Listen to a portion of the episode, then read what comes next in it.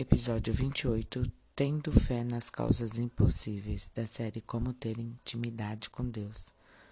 Meu nome é Rosicler Nunes, bem-vindo ao meu podcast.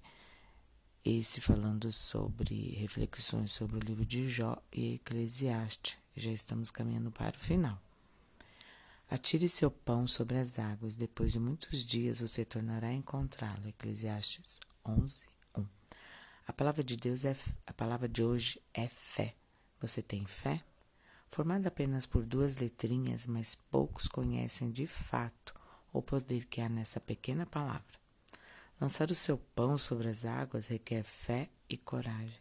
Significa abrir mão de algo que parece ser pouco, mas é precioso, a fim de recebê-lo em abundância no futuro. É oferecer o seu Isaac, sabendo que Deus vai suprir o cordeiro mais adiante. Mais detalhes, Gênesis 22, de 1 a 19. É uma prova de fé. Qual tem sido o seu pão?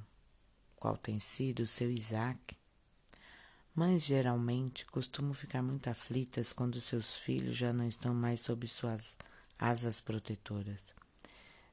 O caçula agora já é homem, decide beber com os amigos e chegar pelas madrugadas em casa.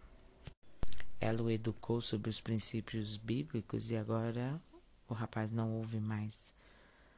Não a ouve mais e faz o que lhe dá na cabeça. A situação piora a cada dia.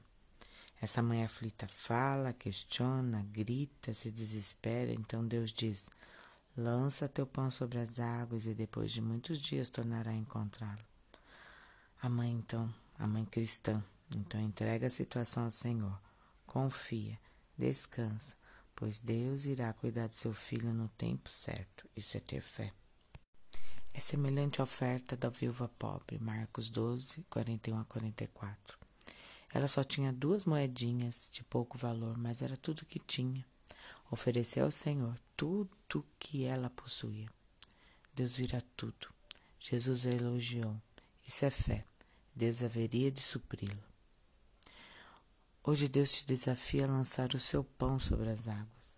O que tem te prendido e te deixado aflito? O que tem te tirado sono noites após noites? Há quanto tempo você está se debatendo e debatendo sem obter resultados? Pelo contrário, quanto mais esperneia, pior fica. Lança seu pão sobre as águas agora e depois de muitos dias o encontrará de volta. Apenas confia entrega, descanse e aguarde. Nessa ordem. Não se canse mais por estas causas sem solução. Entregue para Deus, o Deus do impossível. Vou orar por você. Senhor meu Deus, louvado seja o teu santo nome. Muito obrigada, Deus, pela tua palavra que é viva, eficaz, poderosa. E aprendemos hoje, Deus, a lançar o pão o nosso pão sobre as águas, naquilo que está afligindo a nossa alma, tirando as nossas noites de sono.